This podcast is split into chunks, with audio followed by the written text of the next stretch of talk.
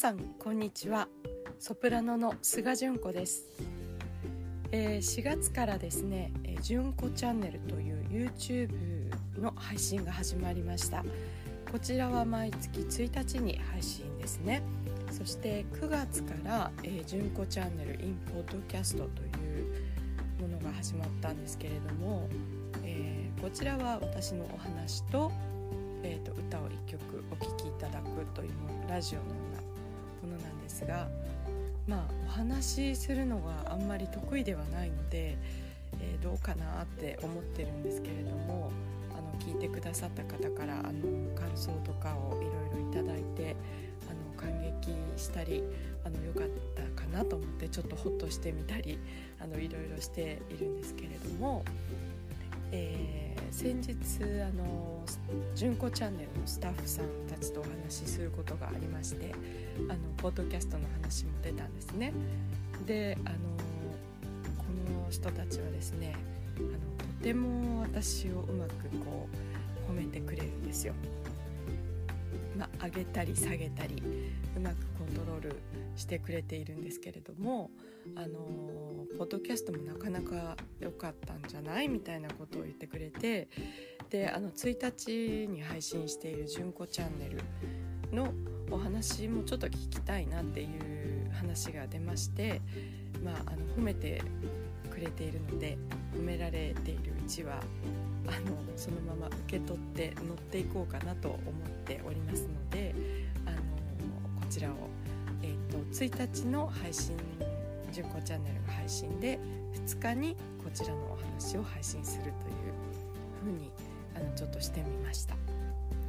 えー、昨日配信されたのは、えー、シューベルトの「アベマリア」でしたあの全然狙っていたわけではないんですけれども純子チャンネルの初回の配信もシューベルトの「アベマリア」で9月からのポッドキャストもシューベルトの「アベマリア」で本当に本当に偶然なんですけれどもこちらもシューベルトの「アベマリア」だったんですね。なのであの私はこんなにシューベルトの「アベマリア」を歌っていたんだなとこう逆に知らなくてびっくりしてるんですけれども全部バージョンも違うし、気づかされたんですけれどもね、あのでも何かを始める時に私を見守ってくれるのはこのシューベルトの「アベマリア」なのかなと勝手にあのあの思っております。えー、今回はですねそのシューベルトの「アベマリアを」えーと、歌とフルートとピアノで、えーと、演奏させていただいているんですが「えー、純子チャンネル」にもよくあの登場してくださっているピアノを弾いている方は、えー、作曲家の浅香充先生と言います。えー、この先生が、えーと以前あの某有名オーケストラからですねあの歌とオーケストラでシューベルトの「アベマリア」を編曲してくださいというあの依頼を受けられて編曲されたものを使わせていただいているんですね。あの浅香先生自身がこのシューベルトの「アベマリアが」あのとってもお好きなんだそうです。それであのあのオーケストラからのリクエストはあの2番まであのコンサートの尺もあるので2番まででお願いしますと固く言われていたそうなんですけれどもやっていくうちにやっぱりすごく好きなものはこうどんどんイメージが湧いてきちゃうんですね。あの3番までいかなかったと思いますけど 2, 2半だったかなんかその長くなっちゃったっていうエピソードをあのお聞きしたことがあります。であの何度も言いますけれどもこの歌が終わった後の構想これが私は本当に好きで、あの、スッと楽器が入ってき心が浄化されるというか、あのー、綺麗ななんか自分になれたようなその周りの空気がとっても綺麗になったような気がするんですね。でいつもあの楽器と歌とピアノでさせていただいていますがあのこれだけでもこんなにあのそういう効果があるんだからきっとオーケストラだったらねすごいと思うんですよねだから一度聴いてみたいんですよあのないですかねそういう機会がねあるといいな と思ってます。えー、それで、えー、っと今回はフルートと一緒にあの演奏したんですがフルートをあの演奏してくださっているのは阿部真也さんと言います。え、阿部真也さんとは結構長い、えお友達なんですけれども最初のソロの部分を、えー、普通のフルートで吹いていて、えーと、後半私が歌い始めたら違うあのフルートに持ち帰られていたのを気づかれましたか？あのこれはあの少し低い音が出るというか太めの音が出る、えー、フルートなんだそうですけれどもフルートもソプラノとかアルトとかテノールのフルートとかいろいろあるそうなんですね。で安倍さんはあのもっとちっちゃいあの横笛のピッコロっていうのを皆さんご存知でしょうか？あのすごく高い音が出る横笛なんですけれどもそれもすごくお上手なんですよなのであのコンサートとかにもねよく行ったりするんですけれどもすごく楽しいあの演奏会なので皆さんもあの行ってみてほしいなと思いますあの4人の女性のいろんなフルートテノールとかバスとかいろんなフルートを持ったアンサンブルのグループフィオーレっていうのもされてますし最近ではあのオーケストラに入ったりあの弦楽器と一緒に何人かでやってみたりというアンサンブルグループみたいなものにも参加されていますしあのいろんなねバージョンをされているのであのぜひぜひ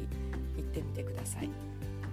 でこの阿部真也さんはあのお会いした時からそうなんですけどすごく音楽に真摯な方であのもうこれだけ弾けるんだからあの練習しなくてもねそこまでしなくてもいいんじゃないかなって思っちゃうんですけどもあの全然変わんないですねお会いした時から。まだまだすることがあるみたいでどんどん新しいこう練習法とかいろいろされていて本当にあの尊敬しているお友達です。であのそんな変わらないところがねやっぱりあるっていうことはいい意味であの頑固な部分が少しあるんだと思うんですね。あの人間は頑固なところが少しあった方がいいって私は思ってるんですがあの映像昨日の映像を見てあの髪がすごく綺麗なの前お話しした時に、えーと髪の色を変えない染めないあの黒髪のままあの私は行くっておっしゃっててあのずっとそれは変わらずですね。あの私なんかは結構あの髪の色を変えるのが好きなのであのカラーをしたりしてるんですけれども阿部さんは本当に真っ黒の綺麗な髪であの傷んでないですね全然髪が。本当に今となっては羨ましい私もあのそのままナチュラルにいっとけばよかったかなと思うぐらいあの本当にいつも綺麗な髪だなって思って見てるんですけどちょっとそういうところもねあのフルートの演奏される姿を見つつ髪も注目してほしいなと思うんですが、まあ、こんな3人で今回はやらせていただきました。えーと、これを収録というかこの演奏会があったのが、えー年の初めか去年の終わりぐらいだったと思うんです。多分。